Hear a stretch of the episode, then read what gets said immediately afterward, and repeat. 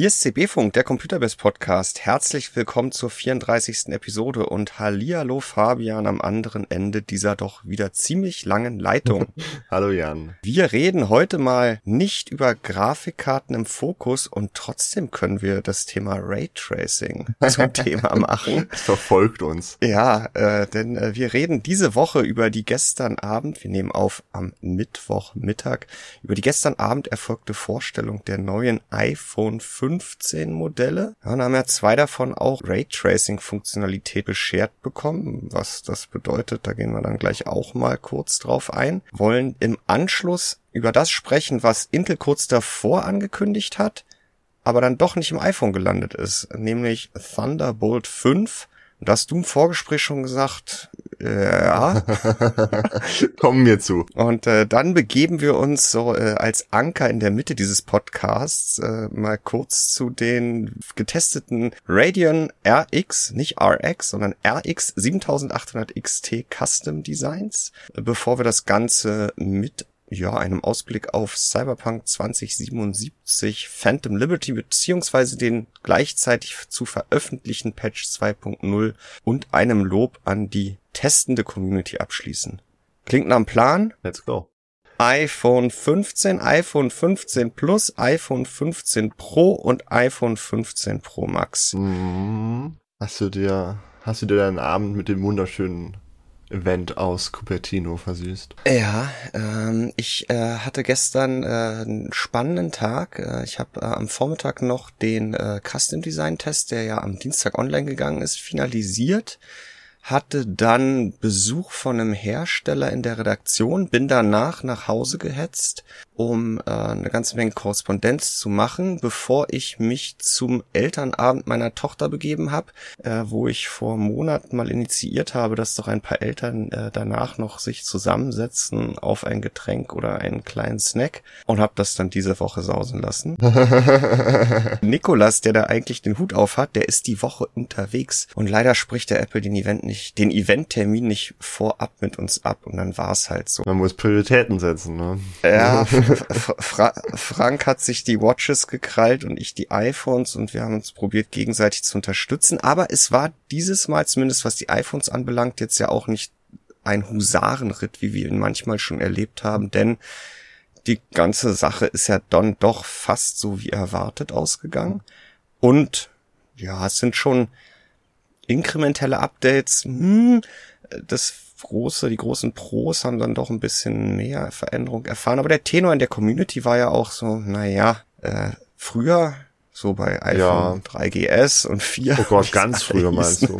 ja. ja. Also ich, ich, ich, ich schaue diese Präsentation, diese Keynotes ähm, halt schon seit Jahren traditionell mit einem Kumpel und ich meinte gestern dann auch, ich weiß nicht, ob es an mir liegt oder ob es an Apple liegt, aber irgendwie wird das, glaube ich, jedes Jahr langweiliger. Ja, ich glaube, es, es liegt an beiden. Ja. ja. Wir gewöhnen uns einfach daran und wir brauchen immer wieder was Neues und was noch krasseres, was es einfach nicht immer ja. oder gar aber nicht mehr gibt. Die Sprünge oder, oder eher die Schrittchen, die, die werden immer kleiner. Also das, das iPhone grabbelt sich so voran inzwischen. Beziehungsweise das Pro-Modell zumindest, denn das, das 14-Modell, das häschelt so, äh, das, das 14-Modell, Quatsch, das, das Nicht-Pro-Modell, das häschelt so hinterher und ist im Grunde genommen nicht wirklich besser als das 14 Pro in manchen Belangen sogar schlechter. Ja, lass uns mal der Reihe nach vorgehen, Fabian. Lass uns erstmal die große Klammer über alle vier neuen Modelle. Sie haben USB-C.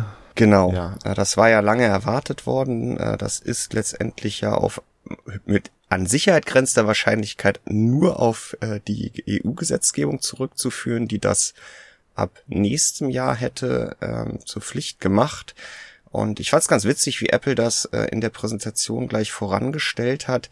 Ähm, es wurde lapidar darauf verwiesen, dass Apple diesen Anschluss ja schon seit Jahren äh, in ah. ihren Produkten einsetzt, äh, also iPad, Mac und so weiter und so fort. Und der ist ja, äh, der, der bietet ja alles, was man braucht.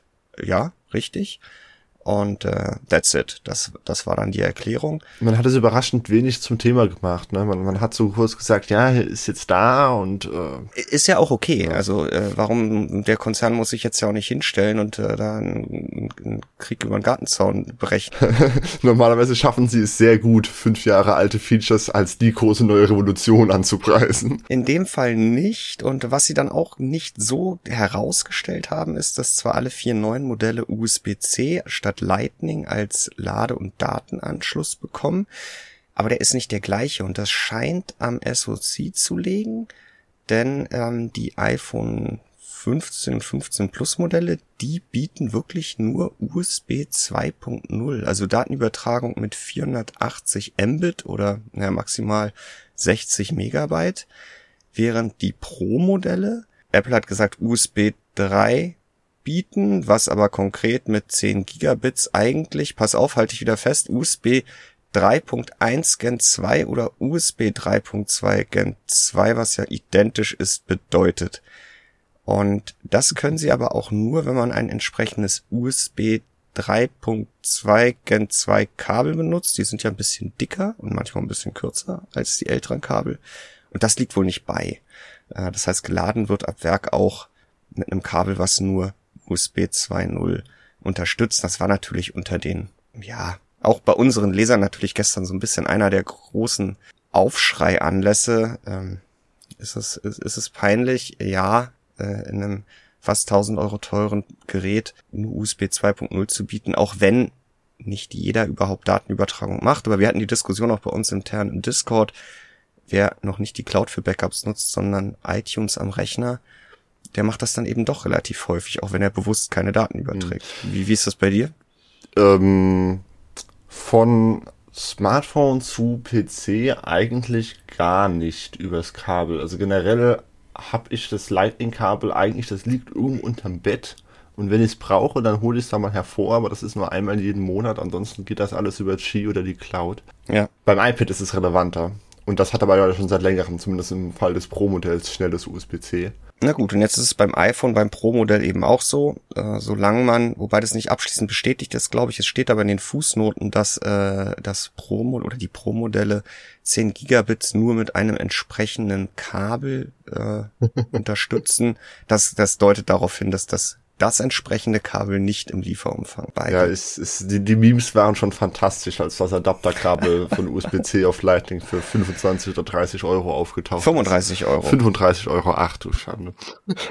ja, naja, also das ist auf jeden Fall so die große, äh, die neuen Smartphones verbindende Klammer. Eine andere ist, äh, dass sie diesen Ultra Wideband Chip, genau wie in den Apple Watches, der Series 9 und der Ultra Ultra 2, ich wechsle wieder fröhlich zwischen Deutsch und Pseudo-Englisch, ähm, dass sie den auf die zweite Generation gehoben haben und jetzt macht er eine noch, noch genauere und über eine größere Entfernung äh, eine Ortung möglich. Das ist auch das, was beide gemein haben. Und dann äh, hat Apple in der ganzen, ganzen Präsentation sehr viel ähm, Wert auf die, ihren, ihren, ihren Umwelteinfluss in den Produkten aus der Produktion gelegt. Das ist sicherlich dann noch so eins, was die Geräte verbindet. Ich finde das mhm. grundsätzlich wirklich großartig, wenn Unternehmen da äh, wirklich den Fokus drauf legen. Ich fand, Apple hat sich kein Gefallen mit diesem Mother Nature Einspieler getan. Das war dann doch sehr übertrieben. Das fand ich auch ein bisschen cringe. Ich meine, ja, es gibt viele Konzerne, die bei Weitem nicht so viel tun in ihren Operations wie Apple, um in diese Richtung das Richtige zu tun.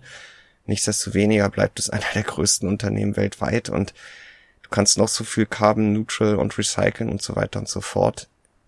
Es ist ein riesen Impact, den der Konzern hat und äh, dann haben wir wieder verklebte Akkus und alles und na, ich fand das. Ja, eben. Also äh, ist sehr schön und gut, wenn sie das halt alles groß sagen und auch sagen, es wurde von ähm, extern verifiziert, aber im Endeffekt, wenn mir ein Unternehmen sowas sagt, dann glaube ich es eigentlich nie. Gehe immer davon aus, dass die sich da, da irgendwie drum herum wuseln und wenn sie wirklich so sehr fixiert wären auf die Umwelt, dann würden sie ihre Geräte repar reparierbar machen. Reparabel. Äh, zumal es auch wieder nur um das Headquarter ging. Also sie sagen halt, ja, bis 2030 soll die gesamte Fertigung äh, carbonneutral sein, aber das sind noch Sieben Jahre ich sehe es gar nicht aus der Perspektive. Ich fand es nur einfach ähm, ein bisschen zum Fremdschämen, wenn man sich, ja, Mother Nature war jetzt ja kein Gott, aber sie kam schon ein bisschen so als Gott, gottähnliche Figur rüber und wenn man sich dann von so, je, so einer Instanz dann ähm, selbst produziert äh, die Schulter tätscheln lässt. Naja, kommen wir zurück ja. zu den Geräten, Fabian. Ähm, denn ich glaube, das sind so die drei Gemeinsamkeiten. USB-C, der neue Ultra-Wideband-Chip und ähm, ja, der ich, ich denke schon auch durch mehr Recycling und sie machen auch andere Akkus, setzen sie ein mit recyceltem Wolfram, soweit ich das recht in Erinnerung habe. Der wird schon gesunken sein, aber ähm, ja, das sind die, die, das ist die Klammer über die drei Geräte, äh, die vier Geräte. Ansonsten lass uns kurz über das 15 und 15 Plus reden. Gleiche Größen wie im vergangenen Jahr. Das Plus ist einfach ein größeres 15. Äh, ansonsten unterscheiden sich beide Geräte absolut nicht. Beim Pro mhm. ist dieses Jahr ja anders, kommen wir gleich zu. Was sind da die Neuerungen? Ich würde sagen, das Display in erster Linie. Wir haben jetzt auch die Dynamic Island, also keine Notch mehr, sondern die im Display verbaute Kamera, die ja durchaus clever mit dieser Statusleiste, die ihre Größe und Position verändern kann, verwoben wurde.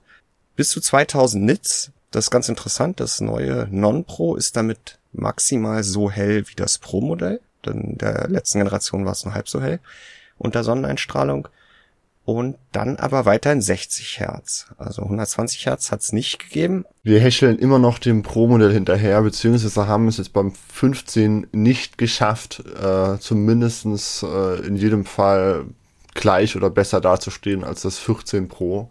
Ähm, insofern ist es eigentlich wie in den vergangenen Jahren so, dass man anstatt des neuen Basismodells auch einfach zur letztjährigen Pro-Version greifen kann, wenn man sie für den gleichen Preis oder günstiger bekommt und dann erhält man im Endeffekt das bessere Smartphone. Gerade das mit den 60 Hertz ist halt bei einem 1000 Euro Gerät ähm, im Jahr 2023 für 2024, also es ja. ist ja echt nur noch naja, was heißt lächerlich, aber man merkt halt doch schon deutlich, dass sie, ähm, dass sie im Vergleich zu den Beginnen äh, des, des Pro-iPhones, als das erstmals aufkam, dass sie wirklich immer noch versuchen, das, äh, diese Lücke größer zu machen, die da halt eben ist. Und weil sie es beim 15 Pro äh, oder generell bei den neuen Pro-Modellen halt auch nur in begrenzten Umfang schaffen, da wirklich technologisch äh, ja, voranzuspringen, geht es halt immer mehr dazu über, dass sie das normale Modell halt künstlich kastrieren, damit sie da Anreize mhm. geben können, das Pro-Modell zu kaufen. Also so kommt es mir zumindest vor. Grundsätzliche Marschrichtung ist ja, dass das neue Non-Pro viele Features des alten Pro erbt, aber äh, ja, es bleibt trotzdem unterm Strich dann doch hinter dem letztjährigen Pro zurück. Also das äh, Nikolas Fazit war ja auch im letzten Jahr äh, zum 14er da muss man sich schon äh, sehr gut überlegen, ob es dann nicht doch lieber ein 13 Pro werden soll, ähm, weil es dann doch im Endeffekt das bessere Gerät ist. Ja, es hat auch nur zwei Kameras wieder, weiterhin. Genau, weil es hat jetzt, äh, also Display haben wir besprochen, es hat wie erwartet äh, wechselt äh, das äh, 15 und das 15 Plus auf den Apple A16 Bionic, also den mittlerweile dann eben nur noch zweitschnellsten oder neuesten Chip, äh, den das Pro im letzten Jahr hatte. Und ähm, ja, bei der Kamera gibt es das Update auf die letztjährige Pro Hauptkamera. Genau mit den Features, dass du über Pic, also ein, in dem dieser 48 Megapixel Chip, der wird ja normalerweise, werden ja, wird der Pixelbinding betrieben. Also die Informationen aus vier Pixeln werden dazu genutzt, um ein 12 Megapixel Bild zu erzeugen. Und da haben sie im letztjährigen Pro konnte man dann schon quasi optisch zoomen, indem eben nur noch der zentrale Ausschnitt dieses Sensors benutzt wurde. Das war's äh, unterm Strich mit dem Non-Pro-Update. Ja. Interessant ist, dass in den USA die Preise in US-Dollar eins zu eins dieselben geblieben sind, aber in Deutschland hat Apple in der Tat den seit vor einem Jahr er, erstarkten Euro im Vergleich zum US-Dollar ähm, ja preislich umgesetzt und da geht's bei beiden Geräten 50 Euro abwärts in der Einstiegskonfiguration. Ich glaube, das war für viele dann fast die überraschendste Botschaft des Abends. Statt glatt 1950 Euro. Ja. Ich, ich dachte auch, ich traue meinen Ohren. Ja, ich habe ja auch noch mal im Chat äh, nachgefragt, ob das auch andere sehen oder ich nach dem Tag und der Präsentation und äh, am Ende dieser Meldung zu den neuen iPhones einfach nicht mehr in der Lage bin, die richtigen Zahlen miteinander zu vergleichen. Aber nein, ähm, die Geräte sind ein bisschen günstiger geworden. Ja, sonst gibt's zum 15er, glaube ich, wenig zu sagen. Nee, also wie gesagt, es, es hechelt halt der, der, der Pro-Modellreihe hinterher, schafft es weiterhin nicht, die aufzuholen. Ähm, insofern ist eigentlich bei diesen Präsentationen auch wirklich nur noch das Pro interessant, weil die Features, die das Normale hat, die kennt man ja aus dem letzten Jahr. Man muss halt nur noch sich fragen, welche sind's denn, die es jetzt bekommt. ja. Alle sind's nämlich nicht. Ja, und dann hat das Pro äh, wieder vertreten als äh, Pro und Pro Max. Äh, die Größen sind da auch gleich geblieben, wobei die alle Geräte sind ein Müh dicker geworden, also ein Bruchteil eines Millimeters und äh, ja, ja, schon wieder. Ja, aber die Pro-Modelle sind die leichtesten Pro-Modelle, äh, die es bei Apple je gegeben hat, denn wie erwartet setzen sie jetzt auf Titan statt Edelstahl am Rahmen. Und da haben sie viel Zeit drauf verschwendet, neben dem Gewichts auch den Alltagsvorteil, also Robustheit und Fingerabdrücke und aber auch die Recyclingfähigkeit hervorzuheben. Aber ich denke, für viele Nutzer das entscheidendste Kriterium im Alltag wird sein, dass die Geräte wirklich leichter geworden sind. Und ähm, ja, wir sind jetzt beim großen Modell, ähm, ja, sowohl beim Pro Max als auch beim Pro sind wir knapp unter dem Niveau, das wir mit dem iPhone 11 Pro und Pro Max vor dann mittlerweile vier Jahren gesehen haben. Das ist sicherlich mal eine, eine Entwicklung, die ich, der ich kein Pro oder Pro Max Gerät nutze, aber es aufgrund der des Gewichtes äh, wahrscheinlich allein schon nicht getan hätte, grundsätzlich für den richtigen Weg erachte. Wie siehst du das? Ja, also pff, es ist, ich weiß noch nicht so richtig, was ich von diesem Titan halten soll. Auf, auf der einen Seite, ja, das Gewicht, dass es niedriger ist, das ist cool. Das ist, das, dass sie jetzt sagen, es ist umso robuster, finde ich auch cool. Äh, ich frage mich halt nur, okay, es ist bestimmt teuer in der Fertigung. Aber gut, das ist sowieso das Pro-Modell, also whatever. Nur finde ich es optisch, ich, ich weiß es noch nicht. Mhm. Also ich irgendwie, also das Pro-Modell war ja bisher ausgezeichnet durch diesen glänzenden Rahmen äh, aus Edelstahl, poliertem Edelstahl. Der fällt jetzt halt weg für sowas nicht ganz so mattes wie das Aluminium, also aber auch nicht so richtig. Sieht so ein bisschen aus, als wäre es gebürstet.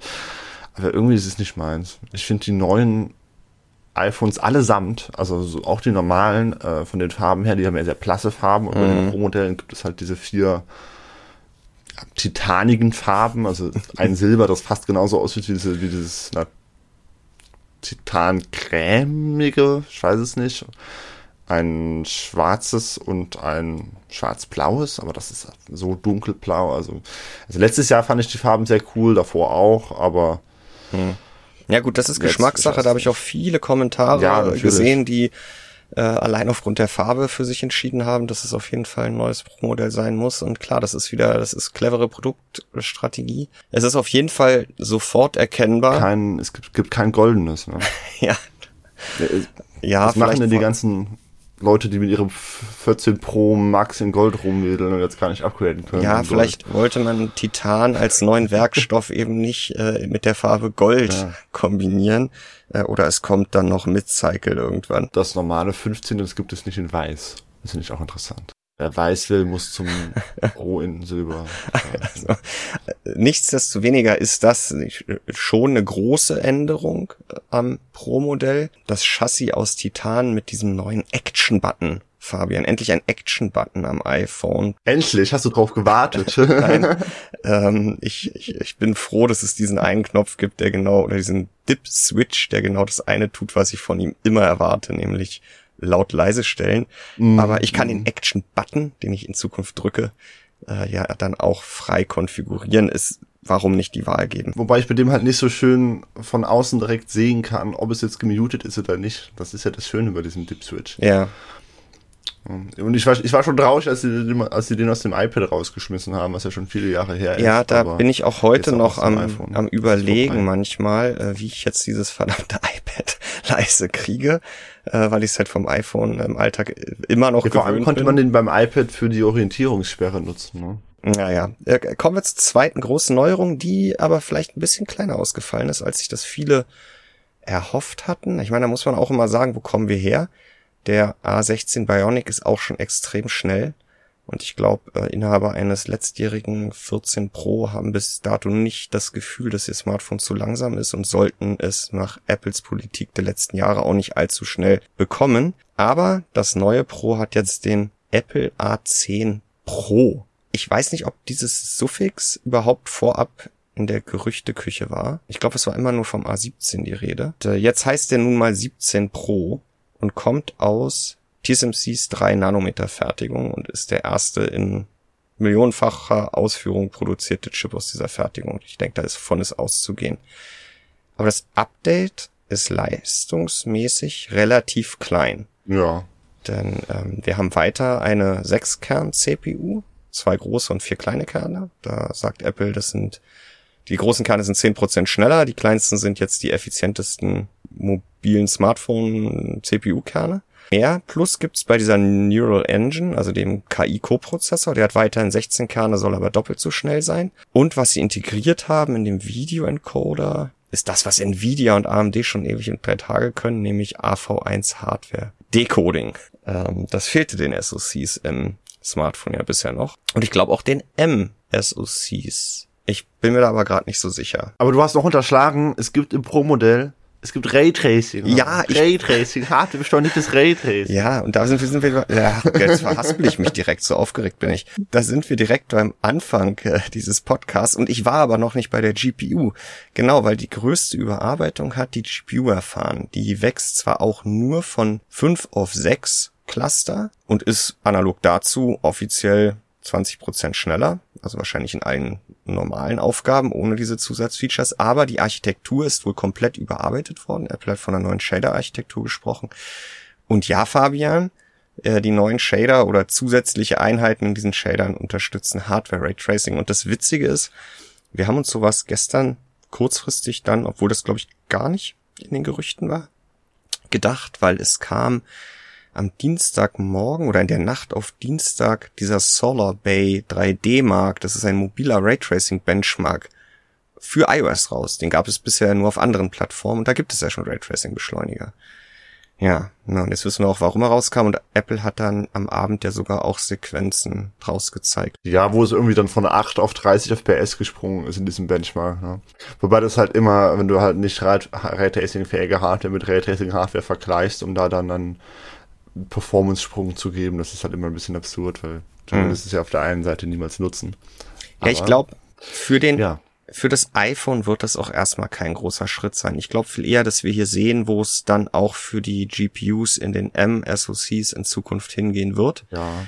Denn die Shader-Architektur ist die gleiche und da setzt Apple jetzt ja auch mit, iOS, äh, mit macOS Sonoma, mit diesem Game Porting Toolkit ziemlich viel darauf, dass in Zukunft eine ganze Reihe mehr Spiele auf äh, macOS laufen und da gehört dann in Zukunft halt auch immer häufiger Raytracing dazu, allein schon um Nvidia nicht die Chance zu geben, zu sagen, na ja, aber Raytracing gibt's ja nur auf dem Windows-PC. Bei AMD natürlich auch.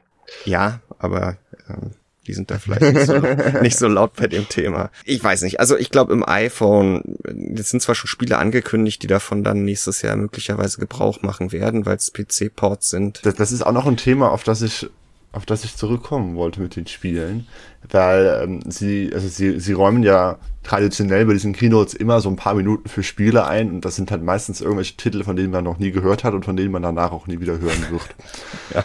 ähm, dieses Mal hatten sie aber tatsächlich Ubisoft eingeladen ja, ja. für diese Keynote. Und ähm, unter anderem um ein The Division, nicht das The, The Division, das wir kennen, aber halt irgendein Smartphone The Division vorzustellen. Und Assassin's Creed Mirage, das mhm. 2024 für das iPhone kommen soll. Also das aktuelle Assassin's Creed, das jetzt noch nicht mal auf dem PC oder den Konsolen verfügbar ist, was diesen Herbst kommt. Das soll zeitnah auf dem iPhone erscheinen. Und ich glaube, dass wir wirklich einen AAA-Release haben auf dem iPhone zeitnah, das ist, glaube ich, was Neues. Mhm. Und Resident Evil 4, das Remake, das soll auch auf das iPhone kommen. Das kam dieses Jahr ähm, auf dem PC. Genau, obwohl, obwohl ich jetzt nicht verstanden habe, ob das wirklich nur für das 15 Pro machbar ist weil sie das halt im Anschluss an diese GPU-Präsentation gezeigt haben. Ich glaube, Apple wollte so ein bisschen den Anschein erwecken, als wäre das alles an den A17 mit Raytracing und so weiter und so fort gekoppelt. Und der unterstützt ja auch nicht nur Raytracing, das können wir ja auch kurz noch erwähnen, sondern auch Metal FX Upscaling. Also FSR, DLSS, CSS, das gab es bisher auf dem iPhone nicht, das gab es nur auf den MCP oder SoCs. Ich glaube, es ist sogar ein temporaler Algorithmus, ne? Ja, ist es, genau und also FSR 2, DLSS 2 und äh, später und GSS. Mhm. Und ich glaube, Apple wollte ein bisschen den Anschein erwecken, als wäre das mehr oder weniger alles ans Pro-Modell und dessen A17 Pro gebunden. Ähm, aber Dennis hat doch in seiner Meldung das schon so rausgestellt, dass das nicht so sein muss. Ich meine, Raytracing wäre es und Upscaling auch, aber ja, der Rest, die Plattform wäre dann schon sehr klein. Also das kann ich mir auch nicht vorstellen, dass Ubisoft nur für die Pro-Modelle, die weit über 1000 Euro kosten, ein Spiel aufs Und, iPhone. Ja, man portiert. weiß nicht, wie viel dieser Entwicklungskosten da äh, von Apple getragen werden, aber Ja.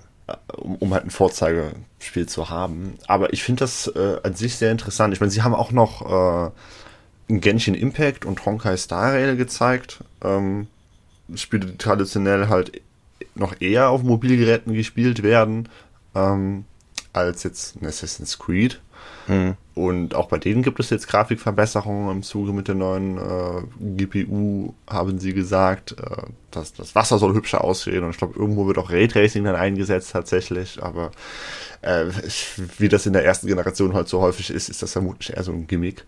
Hm. Ähm, aber es zeigt halt, wie du eben schon gesagt hast, wohin die Reise dann geht. Hm. Und das neue A17 Pro SoC unterstützt halt USB 3 mit 10 Gigabit. Deswegen ist halt anscheinend diese Einschränkung beim alten Modell auch auf die Entscheidung zurückzuführen, dass äh, das alte SoC, das der A16, das eben nur mit USB 2.0 unterstützt, könnte ich mir denken. Ein bisschen enttäuschend bei beiden Smartphones, aber insbesondere bei diesem 3 Nanometer SoC Smartphone, also in beiden Pro-Modellen war, dass die Akkulaufzeiten offiziell alle gleich geblieben sind. Äh, Bei allen vier Modellen entspricht es in allen drei Kategorien, die Apple da angibt, exakt den Vorgängern. Ob es dann im Alltag doch eine kleine Veränderung geben wird, bleibt abzuwarten, aber da hat sich jetzt nichts getan. Ich glaube, gerade vom A17 hatten sich da viele dann noch mehr Laufzeit erwartet. Aber das ist halt nicht so gekommen. Zumal es halt ein bisschen dicker geworden ist. Aber offensichtlich nicht in den Akku gegangen ist. Ja, ja, ja. Ah, und du hattest eben gemeint, da muss ich noch mal ganz kurz äh, erwidern, du hattest eben gemeint, es wäre das leichteste Pro-Modell, das, das Apple je hatte, mit 187 Gramm. Ja. Tatsächlich ist das 12 Pro, das, das ich hier liebevoll tätschle, das ist genauso leicht. Schwer. Mhm. Dann habe ich dem, dem, unserem Grafen muss ich dann wohl noch mal einen Besuch abstatten. Haben wir einen Graphen für das Gewicht des iPhones, echt? Ah ja, tatsächlich. Ach, unsere eigenen Inhalte nicht den richtig. ja jetzt erst. Ja, dann kannst du ihn ja gleich mal auf seine Korrektheit überprüfen. Wir kommen jetzt noch zum dritten großen, ähm, zur dritten großen, in Anführungsstrichen, Neuerung. Auch beim Pro gibt's ein Kamera-Update. Die Hauptkamera hat auch weiterhin 48 Megapixel. Der Sensor ist aber noch mal größer geworden. Und was Apple da jetzt anbietet, ist zum einen ein 24 Megapixel Modus.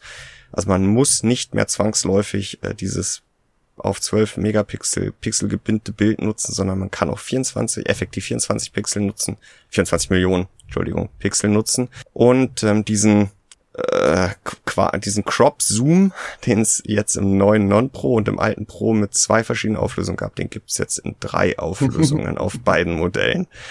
Äh, und da haben sie sich dann halt, äh, ja, so populäre Brennweiten-Äquivalente aus Vollformatkameras für ausgesucht, um dem auch wieder so ein bisschen so ein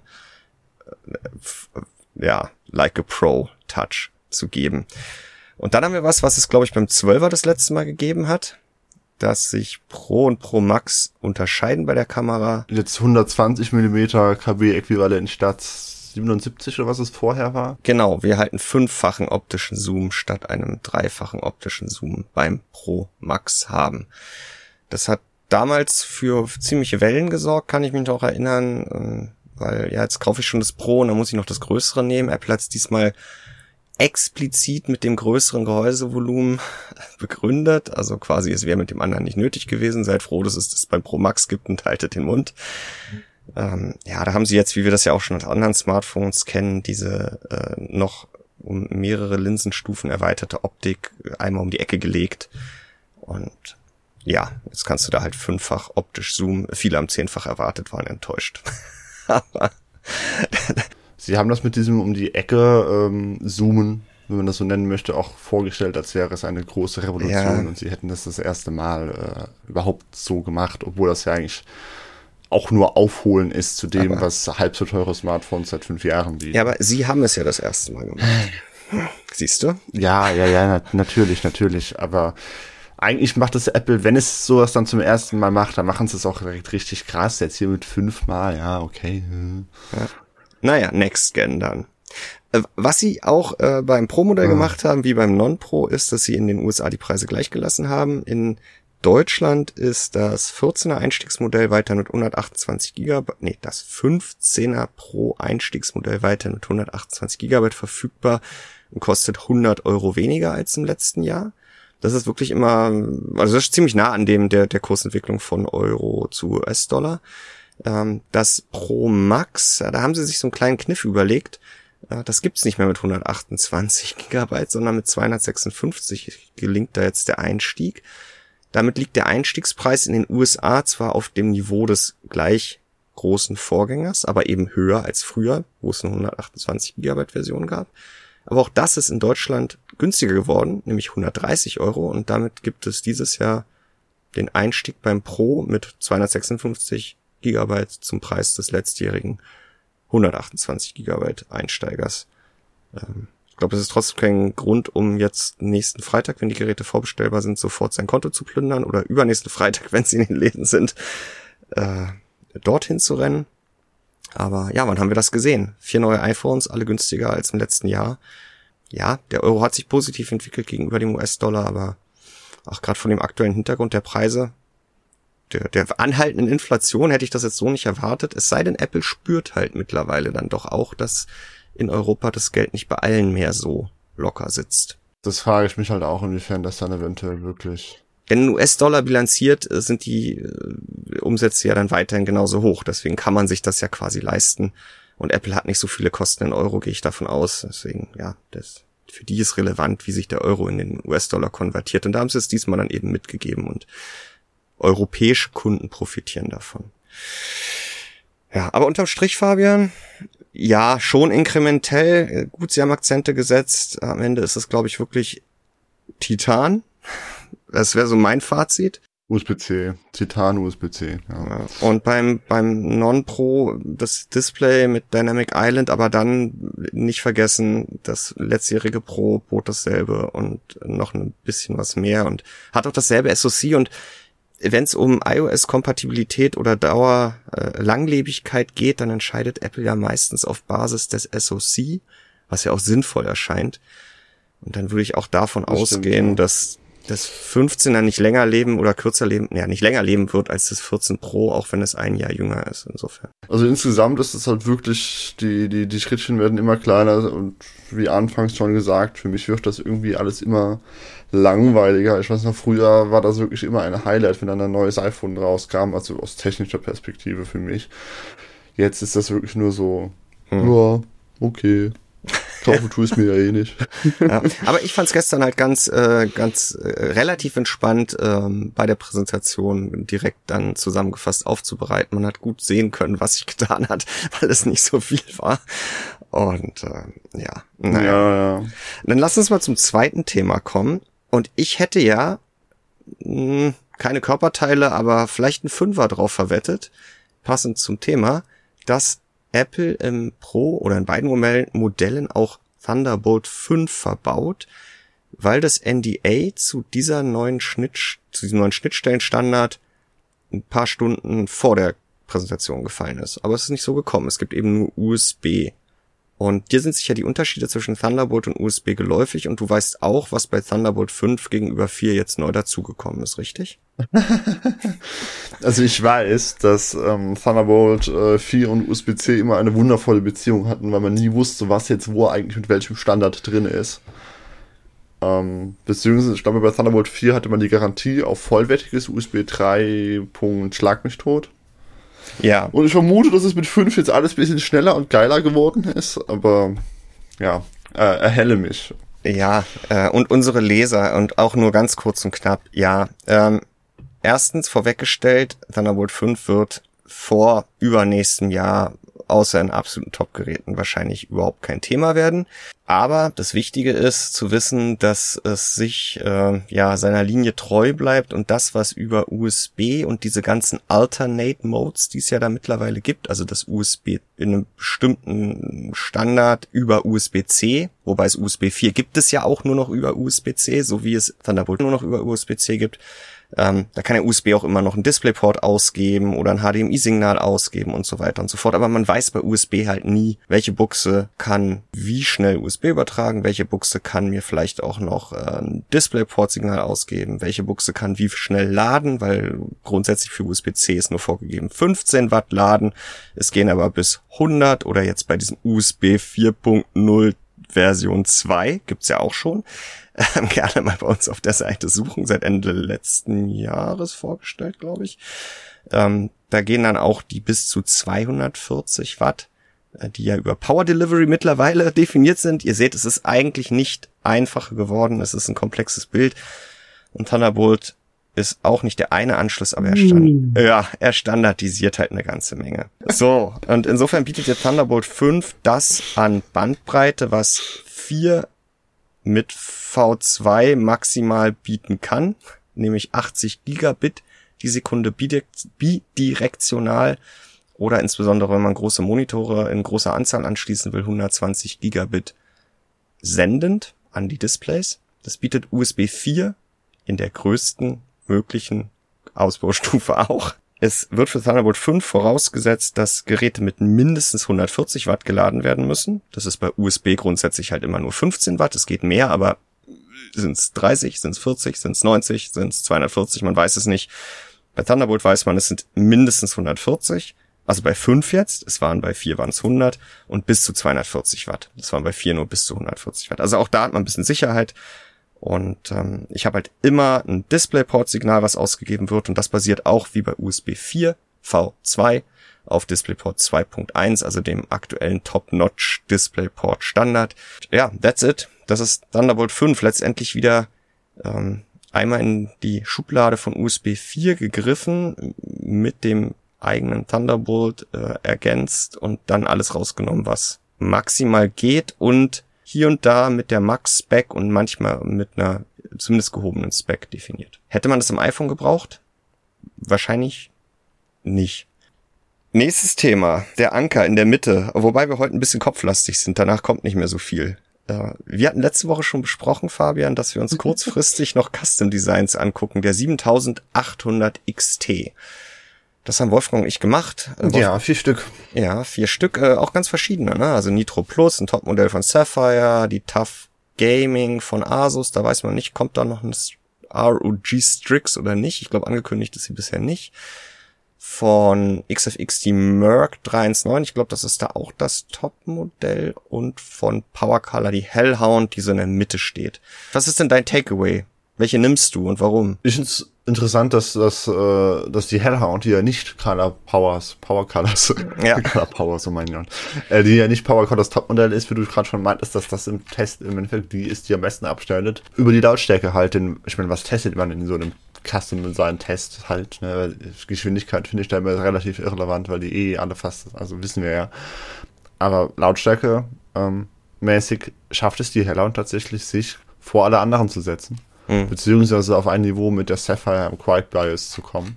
Aber ähm, es ist halt kein Topmodell und es kostet halt entsprechend auch ein bisschen weniger. Ja, da kommen wir gleich nochmal ganz kurz zu, was ich dieses Mal ja erstmals gemacht habe, weil es, ich weiß gar nicht mehr, vor zwei Jahren, letztes Jahr ein ganz großer Wunsch der Community war, ist, dass ich die Grafikkarten normalisiert gegeneinander antreten lassen habe.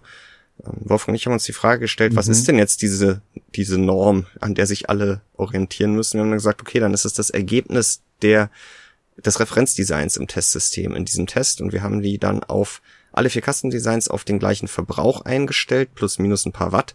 Du kannst es halt nur in Prozentschritten einstellen. Das ist dann nicht immer exakt so, aber ja, plus minus drei, vier Watt hat es schon gepasst.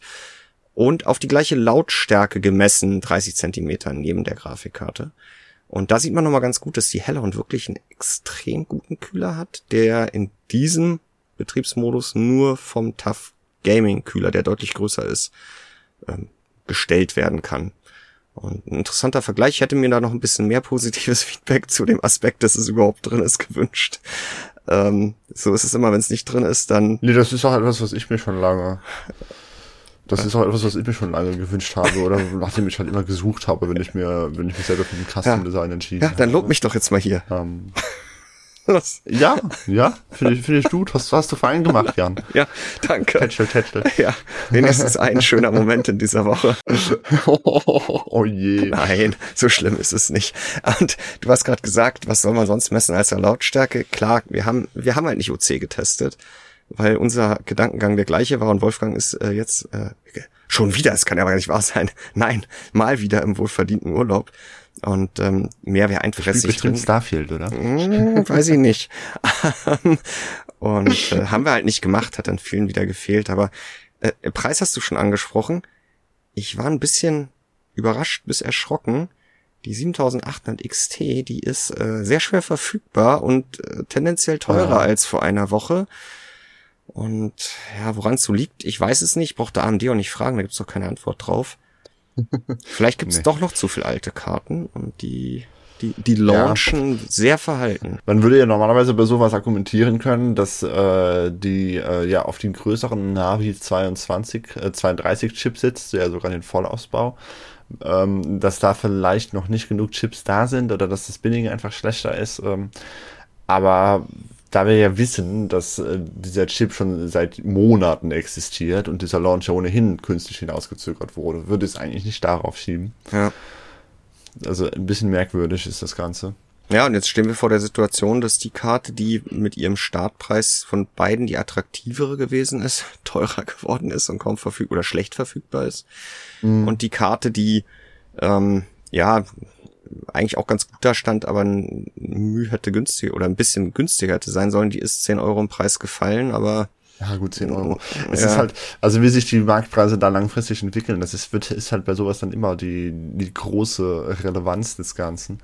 Mhm. Wenn wir halt abwarten müssen. Ich meine, wir hatten zum Beispiel auch, also die, die, generell finde ich halt, kann man auf diese Marktpreise so wenig geben immer. Wir hatten zum Beispiel ja auch die Ampere-Generation letztes, die, äh, vor, letztes Jahr würde ich sagen, oh Gott, das ist schon wieder so lange her, ein paar Jährchen her ist es.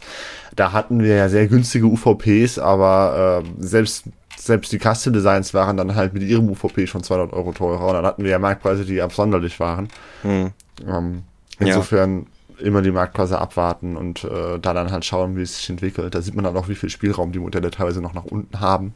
Mhm. Zum Beispiel haben wir ja jetzt auch die günstigere, das hatten wir ja schon angesprochen, die günstigere 40, 60 Ti, 16 Gigabyte. Ja, ja. Da ist ja plötzlich auch ganz viel Spielraum nach unten da beim Marktpreis, auch wenn sich der UVP nicht geändert hat. Aber jetzt stehen potenzielle Käufer, und da gab es ja durchaus den einen oder anderen Interessenten, stehen jetzt eben vor dem Problem, dass die 7.8 XT äh, kurzfristig nicht, wie man es ja mhm. zuletzt auch eigentlich eher wieder unisono beobachtet hat, ein bisschen oder vielleicht gleich ein kleines Stück günstiger geworden ist, sondern durch die Bank weg eher teurer und man ja schon sich durchaus mal in eine Warteliste eintragen muss oder vorbestellen muss, um das Modell, das man gerne hätte, auch wirklich zu bekommen.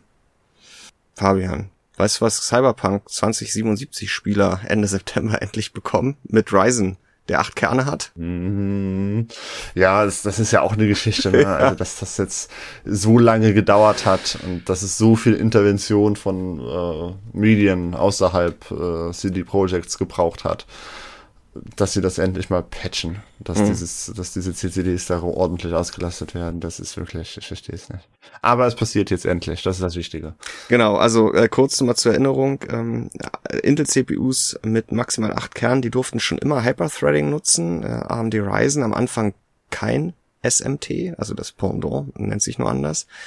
Das wurde dann später auf Ryzen bis, mit bis zu sechs Kernen ausgebaut, äh, aber acht Kern Ryzen haben kein SMT genutzt und die Auslastung war immer relativ schlecht. Man konnte das aber per Exe Hex Edit äh, reinpatchen. Und da hatten wir, aber auch PC Games Hardware im Frühjahr, aber muss man auch wirklich sagen, auf auf Drängen unserer Communities äh, nochmal einen Community-Benchmark zugemacht und das ein bisschen größer an die Glocke gehängt. Man hat halt gesehen, dass acht Kern Ryzen da unfassbar von profitieren können in dem Spiel. Ja, CD Projekt hat da nie drauf reagiert und jetzt haben sie gesagt mit Patch 2.0, äh, also auch wer sich das DLC nicht kauft, äh, da wird das dann auch auf, ach, auf allen acht Kern CPUs wird dann SMT ab Werk genutzt auf den darüber hinaus nicht. Das würde keinen Sinn ergeben. Hat es auch nicht in diesen Tests der Communities. Das war wirklich dann mit einem Malus verbunden. Könnte CD Projekt das auch noch ändern. Das steht, glaube ich, auf einem anderen Blatt, aber zumindest sind jetzt die Ryzen mit acht Kernen ab Ende September nicht mehr gegenüber Intel-CPUs künstlich im Nachteil. Was ja vor allem halt auch die Gaming-Reisen schlechthin betrifft, ne? Also 5800 X3D, 7800 X3D. Das ist, das ist eigentlich auch ein schöner Segway ins, ins letzte Thema schon. Wir hatten ja einen Community-Benchmark zu Cinebench 2024 und da habe ich vorhin noch mal ein Update gemacht und auch nochmal versprochen, dass da noch ein paar Ergebnisse übernommen werden, weil die Resonanz ist halt einfach wieder unfassbar. Und ich bin weder am Wochenende noch jetzt Anfang der Woche mit den Terminen und dem Apple-Event und so dazu gekommen. Aber es hat ein Leser sich die Mühe gemacht und die ersten knapp 1000 eingesendeten Ergebnisse in dem CPU-Benchmark in einem Google Spreadsheet zusammengefasst. Und äh, jetzt komme ich auch zum Segway. Und die Top 5 CPUs mit den meisten Einsendungen sind. Äh, hast du schon gelesen oder willst du raten? Nee, ich habe es tatsächlich noch nicht äh, gelesen, aber wahrscheinlich ist es irgendwie der 7800 X3D oder oder irgendwie ja. 13.900 KS oder sowas. Nee, also es ist äh, das, das die CPU mit den meisten Einsendungen. In diesem CPU-Benchmark ist der Ryzen 7 5800 X3D, also ein ah, ja, 8-Kern AMD-Prozessor, ja. der dann in Zukunft in Cyberpunk endlich richtig läuft. Äh, dann kommen äh, Ryzen 9 5900X und Ryzen 9 5950X, also die großen Schiffe mit 12 und 16 Kernen. Da ändert sich nichts in Cyberpunk, aber die sind natürlich prädestiniert für Cinebench Benchmarks. Und äh, dann kommt der 7800X 3D, also noch so ein Cyberpunk-Kandidat, und der 5800, auch noch ein Cyberpunk-Kandidat. Also doch so so unfassbar AMD Heavy. Ja, das ist schon, ja, das ist schon krass. Ja, aber gut, die hatten auch einen Lauf die letzten Jahre und ähm, ja, ich glaube, der K ist dann die häufigste, der 13900K oder 13600K, einer von den beiden ist dann die häufigste Intel-CPU. Gut, und sonst äh, hat der Benchmark ja dann, ja, ich, es ist, er basiert ja auf der Engine äh, oder auf, ja, auf dieser Render-Engine von Cinema 4D. Insofern hat er ja Praxisrelevanz und da ist halt ähm, CUDA und damit GeForce RTX ist halt ähm, Radeon RX mit immerhin HIP und nicht mehr OpenCL. Ähm, ja, um Längen überlegen. Ja, und da gibt's auch andere Anwendungen. Da sieht das anders aus, aber da war auch ein bisschen Kritik, warum machen wir jetzt diesen Benchmark und das ist doch irgendwie hier wieder nur, um Nvidia gut dastehen zu lassen. Äh, mhm. Nee. Äh, erstens wussten wir vorher nicht, wie es ausgeht und zweitens hat der Benchmark ja wenigstens eine, im Gegensatz zum 3D-Mark zum Beispiel, eine äh, praxisrelevante Legitimation. Und nein, man sollte aber nicht von Cinema 4D mit, oh, wie heißt die nochmal? Redshift? Mit der Redshift Engine auf Blender mit Engine sonst was schließen. Ja, das ist natürlich ein Trugschluss, weil es hat das eine nichts mit dem anderen zu tun. Vor allem nicht auf die Gaming-Leistung. Nein, nein, auf keinen Fall. Wir wollten ja noch ein Lob groß, wer groß werden, loswerden, großes Lob loswerden. Äh, das wollte ich sagen. Also es ist äh, Wahnsinn. Der Benchmark ist letzte Woche erschienen. Wir haben uns kurz angeguckt und gesagt, oh Gott, machen wir das, muss wir wieder so viele Werte eintragen. Aber natürlich haben wir das gemacht und die Resonanz war einfach unfassbar. Ich finde es auch immer toll, wie sich Teilnehmer und Leser gegenseitig äh, da teilweise pushen. Ich hoffe immer mit lauteren Mitteln und äh, aber auch auf Fehler hinweisen äh, oder Tipps geben, wie man was besser oder anders machen kann und das freut. Worauf freust du dich jetzt noch in dieser Woche, Fabian? Ähm, der geschlossene Beta-Test oder Alpha-Test zu Pioneers of Pagonia startet, glaube ich, morgen. Ich hoffe mal, dass ich da teilnehmen darf. Sollte ja eigentlich, weil Presse, aber man weiß für sowas nie so richtig. Also es gab noch keine E-Mail? Ja, die sollen auch erst an dem Tag kommen. Okay. Also wird man dich heute noch um Mitternacht am Rechner sehen? ich glaube, so früh geht das nicht. Aber äh, das, das wäre das wäre was, worauf ich mich freue. Aber kennst du da, äh, kennst du die die Angebotsbedingungen schon? Dürften wir da nächste Woche drüber reden? Da müssen wir wahrscheinlich nochmal ins Kleingedruckte gucken, oder? Ja, nee, wahrscheinlich nicht. Das, das, das soll in der Mail dann alles drinstehen, ja, wobei ich okay. mir auch wieder denken kann, dass es für Presse dann was anderes gibt als für und und äh, dann das ist aber alles wieder so verwirrend. Also da warte ich mir einen Effekt ab und schau mal. Worauf freust du dich denn? Aufs Wochenende. Ach, ja gut. Wir haben ja erst Aber, Mittwoch, noch Und äh, wir haben ja dieses Wochenende äh, teaminternes Treffen. Ach stimmt, das ist ja dieses Wochenende. Ja, siehst du mal. Ja, du denkst ja, ich freue mich aufs Wochenende, damit ich endlich nicht arbeiten muss oder nichts mit dir ja, zu tun habe. Nee, du, du freust dich, dass du noch extra viel arbeiten kannst. ja. ja, und dich treffe. Insofern, vielleicht erzählen wir nächste Woche ein bisschen was äh, davon oder auch nicht. Bis dahin. Ciao. Tschüss.